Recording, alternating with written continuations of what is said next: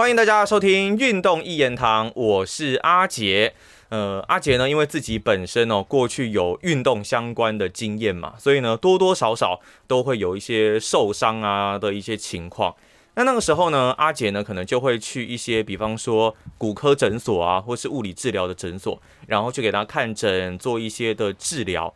那个时候有蛮多的一些治疗，我都觉得很特别，像是有一些电疗啊，或是红外线之类的机器，可以来做一些的诊治。可是那个时候呢，在操作这个机器的时候哦，会有一个人在旁边帮你做这些机器的操作。那直到后来呢，我才知道哦，原来这个角色是叫做物理治疗师。不过后来呢，对运动的领域有越来越多的了解之后，会发现，哎呦，物理治疗师原来是要经过。国家考试合格诶，但是在我们外行人眼里会觉得，诶，就是按一下机器呀什么的，为什么要经过这么严格的考试？所以呢，今天的留言终结者，我们就请到一位也是呃阿杰在研究所时候的同学，那他呢也是国家考试合格的物理治疗师吴宇佑，欢迎宇佑。嘿，阿杰，哈，大家好，我是宇佑。OK，好，那宇佑呢？他是一位合格的物理治疗，呃，国家考试合格的物理治疗师。先请宇佑简单的来一个自我介绍，还有你的工作状况的简介，好不好？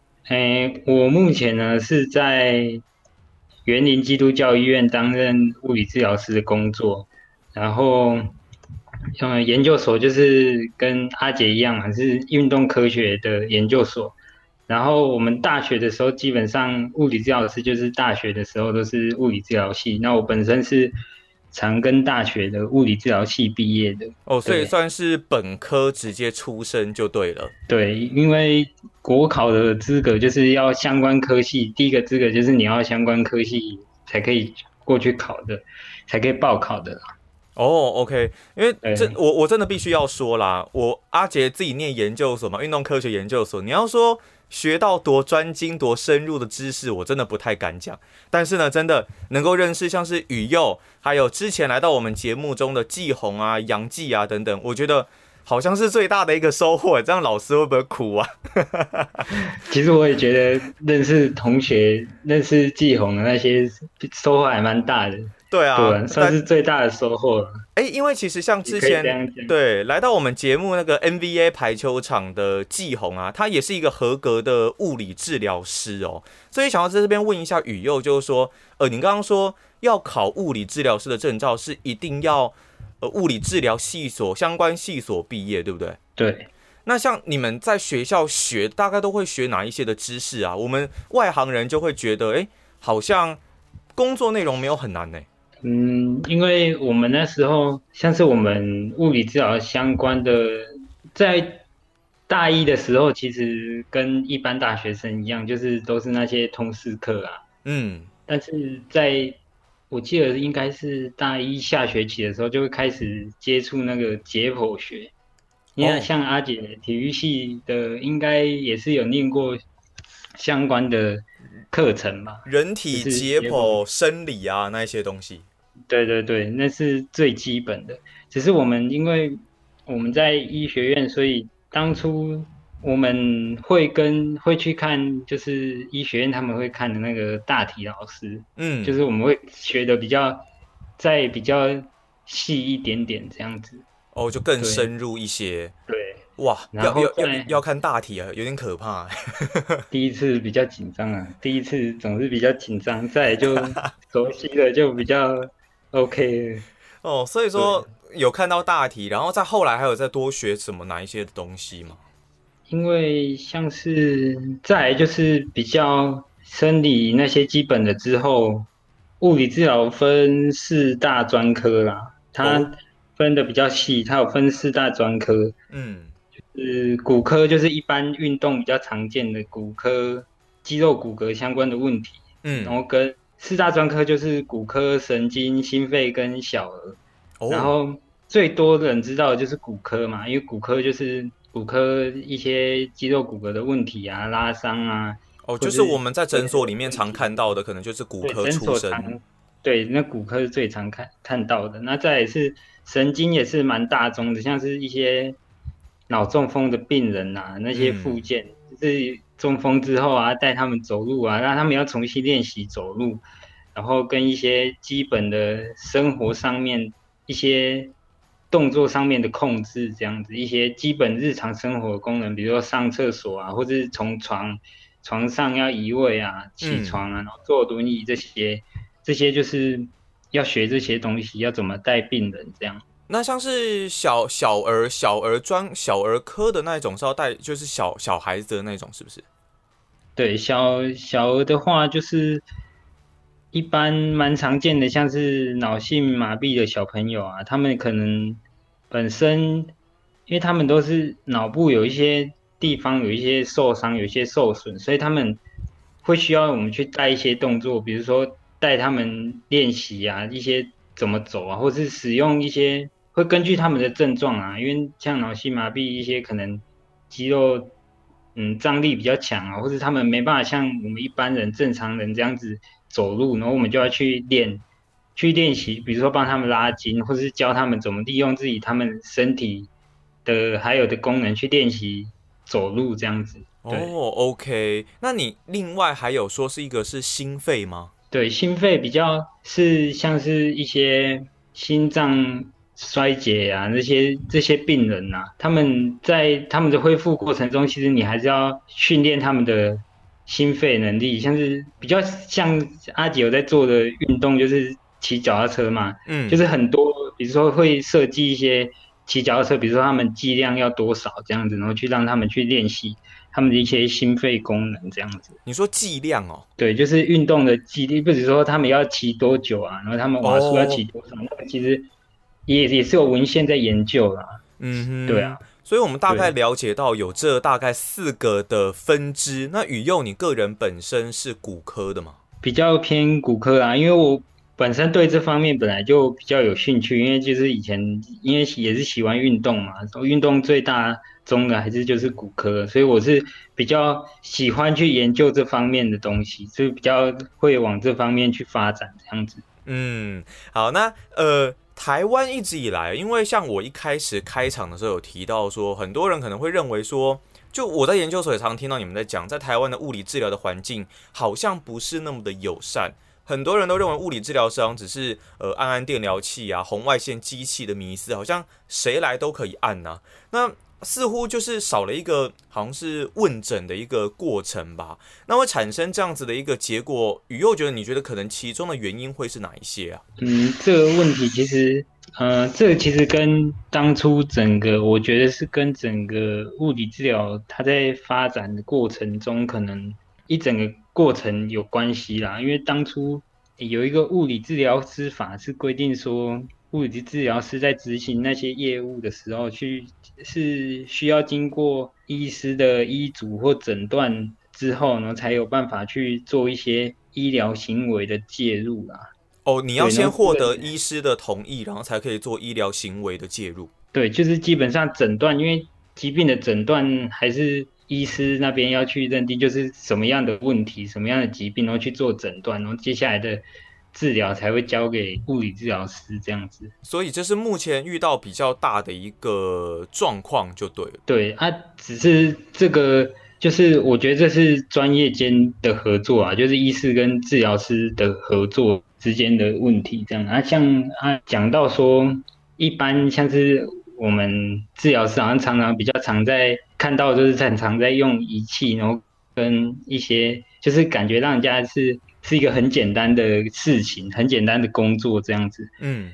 对，那其实是因为我觉得一般的民众啊，一般的患者还是比较习惯，比较像是一些被动的，他们可能去，然后就是做一些电疗啊、红外线这样，他们比较习惯是被动的去接受这个治疗。他们必须要，就是我觉得那些患者、那些病人呐，他们有一些观念还没有像。现在大部分的人那么那么好，他们会把这个问题就是给丢给治疗的人这样子。哦，就是可能比较被动一点点。那像是如果是对比较积极主动的治疗，可能会采取更多主动式的一些疗法，比方说，诶像是复健呐，或者是做一些呃比较嗯和缓的一些运动，这样是比较算主动式的治疗吗？嗯，因为有一些其实。像一些问题是必须要患者本身，这些病人本身他们必须要做一些生活习惯的改变啊，或是哦，我觉得很多患者他们自己要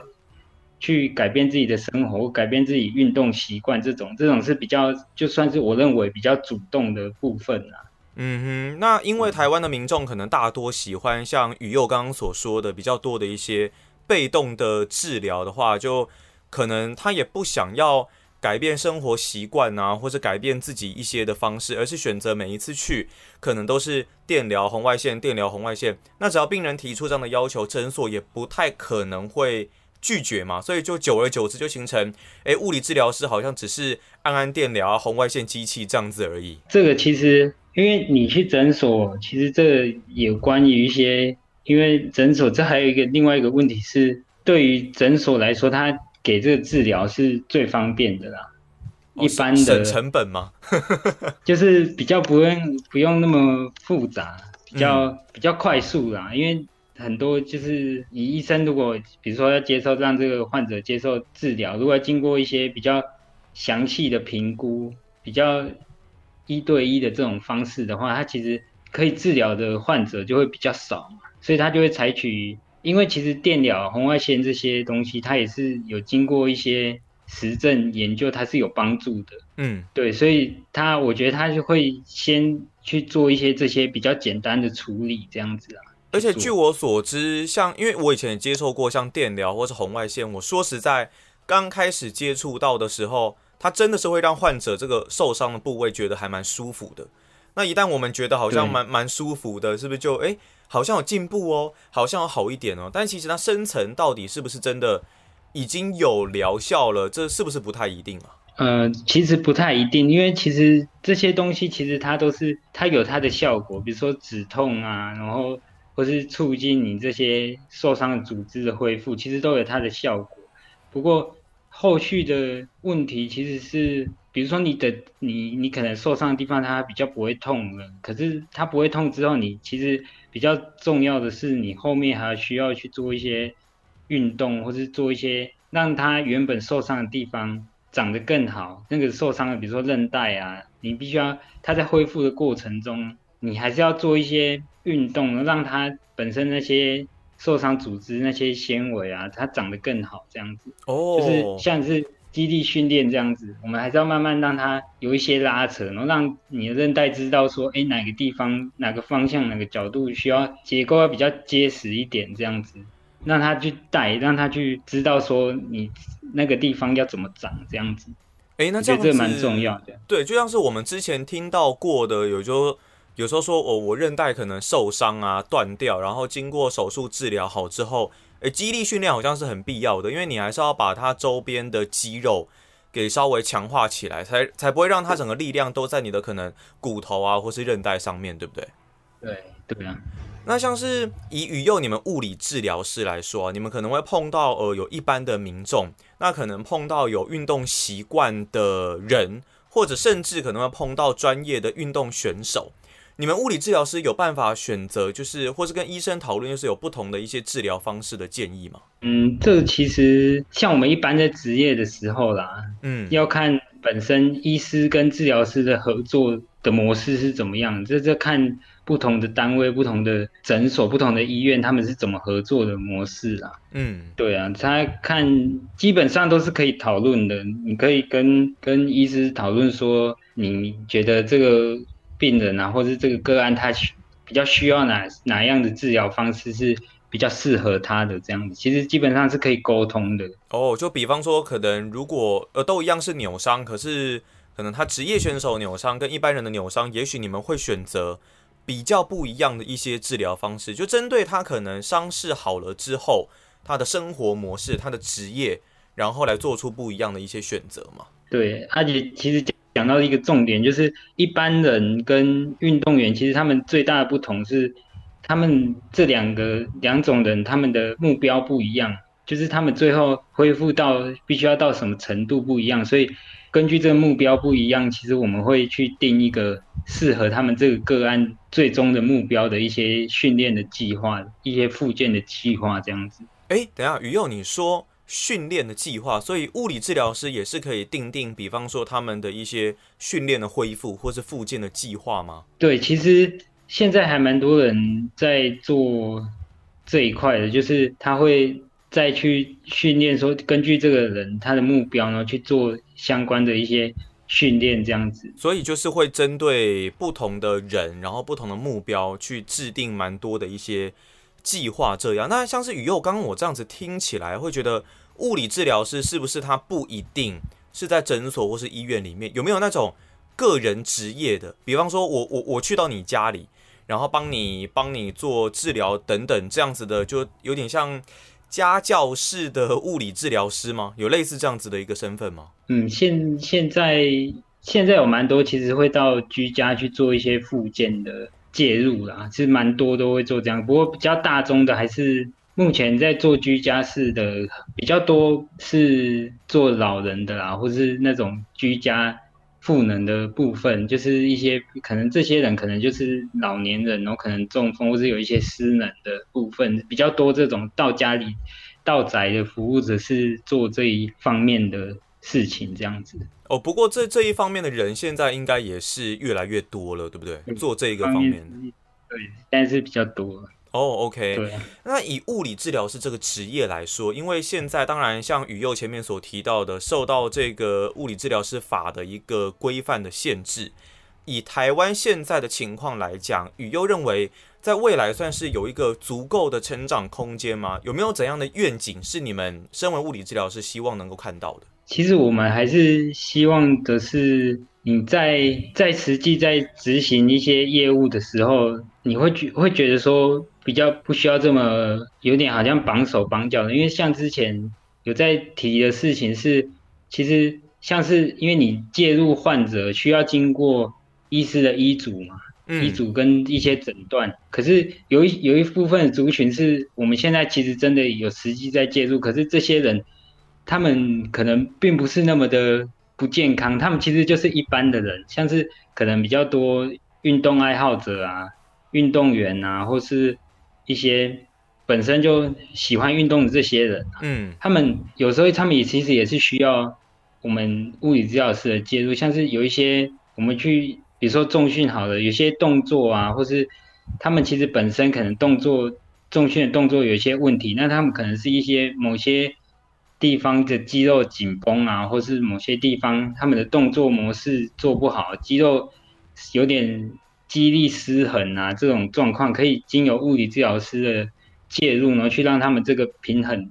去让他们身体更平衡，然后可以去做一些他们想要做到的一些重量训练的动作，这样子。哦，有点像强化。强化的感觉，对，他就有点像是一般人，然后去让他的动作做得更漂亮，所以他其实不是病人。可是我们做的一些，我们可能做的一些手法是，也是我们会用在病人身上的手法。那这这种概念上，就有时候会有一些冲突啊，就是哎，这个我们用的好像是类似一个治疗手法的东西，可是我们是用在一般人不是那么不健康的人身上。然后就变成这这部分到底会不会会法律上会法规上会不会有一点疑虑这样子？哦，有点像争议的空间啦。到底是到底是要医生那一边去开立这个处方签，那他可是他其实并不是病人，那医生可能也不一定了解他的运动状况。他可能只是把他当做病人来照顾、来开处方这样。可是我刚刚大概理解宇佑的意思，有点像是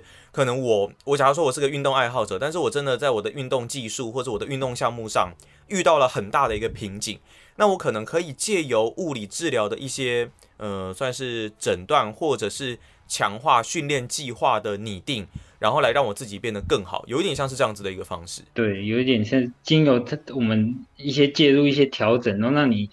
的身体可以更好的运用，这样子。最多的是有一点像动作上的修正，这样吗？对，有点像是动作上的修正啊。哦，那那像这一部分，你们会跟健身教练去做合作吗？其实蛮多的，现在蛮多的都会去合作，因为其实大家看的东西，其实同样一件事情，有点会从不同的角度去看，所以我跟一些健身教练的朋友他们讨论之后，就觉得很多其实。大家会用不同的角度去看，其实是蛮有帮助的啦。合作起来是蛮有帮助的。那当然，今天跟宇佑其实聊了蛮多关于物理治疗，但是其实我觉得今天因为当然受限于节目时间的一个关系哦，可能会比较皮毛一点点。那如果听众朋友呢有觉得想要再了解更多的部分的话，欢迎私讯到我们的粉丝专业或是 Instagram，又或者是你可以在 Apple Podcast 下面留言，把你们的建议或是你们想知道的可以留在这一些地方哦。那我呢可能都会帮你们来问问宇佑，然后在节目当中再做一些的回复。那像是宇佑，你当初啊在准备物理治疗师这个考试的时候，我记得我们刚一起上研究所的时候，是你们准备就要考试的时候嘛？你大概要要要准备准备这个东西，大概花了多久的一个时间呢？我们其实当初在准备的时候，因为我们其实大四的时候都是散在各地去医院去实习啊，就是我们大概会到，应该是到每年三月还是四月的时候，大概会实习到那个时候。主要的实习就是大家基本上时数到那时候都会结束这样子，然后就是我们我们系那时候是大家都会回去比较多，大家都会回去学校，然后对一起念书这样，所以大概因为我们大概是七月的时候考试嘛。所以大概是三个月的时间，大概三个月的时间念书这样子。你那时候知道说这个这个这个考试有没有什么，比方说录取率大概是几趴之类的这个数字吗？是有这个数字啊，我是印象中不高，可是其实确切数字我其实有点没有去记这个东西，因为就就是还蛮难的这样子。就毕竟是国考嘛，所以其实蛮困难的，没有那么好录取。但学长姐会说啊，你不念书真的会考不过，你不要想说你。好像学校成绩很好，怎么样还可以，都有过这样，都有都有欧趴这样子，你真的还是要念书这样，所以那时候其实还蛮紧张的。那时候采取模式就是蛮好玩的，想一想那时候其实蛮好玩，因为大家就是会分小组，然后大家就是我们就有点类似读书会这样子，大家会做某一年，就是我们那时候就是做考古题啦，然后做考古题这样，然后。你做完，然后大家就是在对答案，然后大家每一题讨论这样子，然后就会讲说，哎，这一题是因为它其实有教科书嘛，所以就是教科书的第几页这样子啊，然后大家就会去看啊，他说大家是怎么怎么去解题的这样子，然后大家会讨论这样子。哦，所以就是哎，会会这样子，比方说读书会分组互问吗？我出一些题目给你，然后你要马上回答出来这样？不会自己出题目，因为那些题目就是都是教老师他们出的。他老师出的题目就是我们这种没办法去出的比他们还要难，这样，所以都是出做那种考古题这样子去去，就算是去模模模拟模拟考试那种感觉了。对啊，因为那时候我们那组是我同学那时候蛮厉害的，他那时候是我们那时候国考的榜首啦，所以我觉得那时候应该是有跟他同一组，所以才比较 OK 一点，比较可以，就是有学到他的一点东西这样。没有，就还后来还蛮顺利。宇佑客气，宇佑客气。宇佑在我们那时候念研究所的时候，真的是一个非常认真的一个学生。然后呢，很多很多事情他都是点点加三挖工啦那一种，就平常安安静静的。然后需要他的时候，哇，直接一个爆发，然后直接冲出来，是不是宇佑？还还行啊，现在退化了。那时候我们 不要讲那时候的事情，现在都。现在都有点退化，现在年纪都大了，是不是？对，年纪都大了。哦，那宇佑，你之前，因为我记得你在这一份在张基的工作之前啊，你是不是有在篮球队担担任那个防护员的一个角色？对，那时候就是到我们彰化的成功高中那边去做一些，就是做运动防护相关的工作。那很多人可能比较分不太清楚，说防护员跟物理治疗师他们。大概有哪一些不太一样的性质？是不是稍微跟大家稍微简单介绍一下？嗯，其实这个我自己认为啦，虽然我防护员那一块其实可能也要听防护员他们怎么认为，然后怎么去讲区分这两个专业。可是我自己就我自己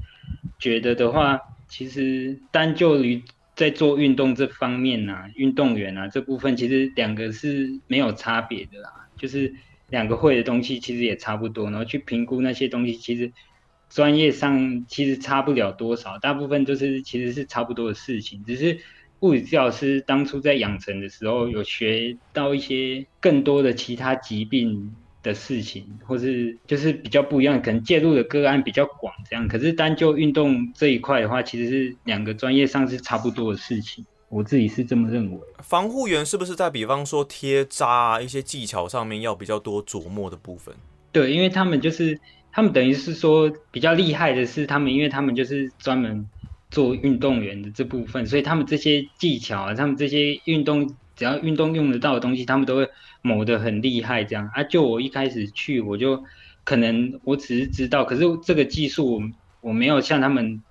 在当初在养成时候练的这么熟练啊，所以就是有一点差别，可能还可以用，只是就是做起来不会像他们那么漂亮这样子贴扎的那些东西。就是你们可能基础是有的，只是如果真的要，比方说贴扎啊什么一些急救性的手段要更熟练的话，是需要时间去练习的。对，这些都是需要时间去练习啊，因为防护员他们在养成的时候就是从大学就是一直在练这些东西，所以我觉得就是。实际技术面的话，刚开始的时候他们是一定是比较厉害的这样子。哦，那那像是如果有有人现在本身他自己就是防护员的话，你觉得他在就是比方说考物理治疗师这一个方面，因为因为防护员应该是没有国考的一个制度嘛，对不对？对对，那他如果想转考物理治疗师，是不是会有比较多的一些熟悉度或是优势存在？他们其实会，我觉得会，他们因为他们很多。像有些防护员，他们会再去进修一些专科，就是物理治疗师、物理治疗也有专科的一些学校，嗯，然后他们有些会去进修这，但他们等于说他们就是有在拿到一个这个，他们有去考物理治疗师的资格嘛。可是我认为他们可能在骨科这一块他们会比较熟悉，他们这部分是比较没有什么问题。可是他们其他的一些医疗的专业，他们其实还是要再重新开始这样子。那我们今天呢，当然跟宇佑聊了很多关于物理治疗师啊，最后还有带到一些防护员的主题哦，相信大家应该会有一些初步的了解啦。不过，如果你真的想要去考物理治疗师的话，问宇佑一个最现实的问题啊，你觉得这个现实条件的收入状况，你觉得还能算满足要养活一家人的条件之类的吗？看你，其实治疗师，你一般治疗师是薪水就是一般般呐，嗯，大概。就比一般大学生出去，一定比大一般大学生出去还要高嘛，这是一定的。只是他就是还是有他的限制，在他的他的顶在那边呐。嗯，你说可能好一点的还还 OK 啊，一个月可能你一个人这样子过，其实还 OK。只是你要再多一点，很多就是看你怎么去做啊。比如说转做自费的市场啊，或是转做一些，有些人会去做。一些可能课程的讲师啊，这种就会比较可以提高你的那个收入啦。不然一般其实大概跟一般上班族好的上班族再多一点点这样。哦，那那因为像有一些医生啦，我们知道医生可能很多都是呃在大医院做过之后，然后自己去开诊所，然后可能会有更丰厚的收入，这样子稳定的客源，更好的收入。那像是物理治疗师，他也是可以用类呃。应该不太能想象用类似的模式啦，可能是不是在诊所服务之后，那去大医院会有更好的一个待遇吗？还是说跟医生一样，可能在大医院待过，然后去诊所，你的 CP 值会比较高？嗯，其实不会，一一般我们出去其实很多也是，有些也是毕业就去做自费市场，也也是有，就是治疗师比较不像医师那样子，一定是大医院待过，然后去做自费市场。不一定会是经过这个模式啊。OK，好，那我们今天呢这期节目这个留言终结者，我们知道了，其实物理治疗师跟我们一般人想象的可能呃不太一样。那也不是说他们只是一个可能会按机器的工具人的角色而已。其实他们在养成的过程当中，是包括了像是生理学啊、解剖学，有做了非常多的一些努力，才能够得到这样子的一个资格。好，那我们这一集的运动一言堂呢，再次的谢谢雨佑，谢谢大家。好那我们就下一期节目再见啦拜拜。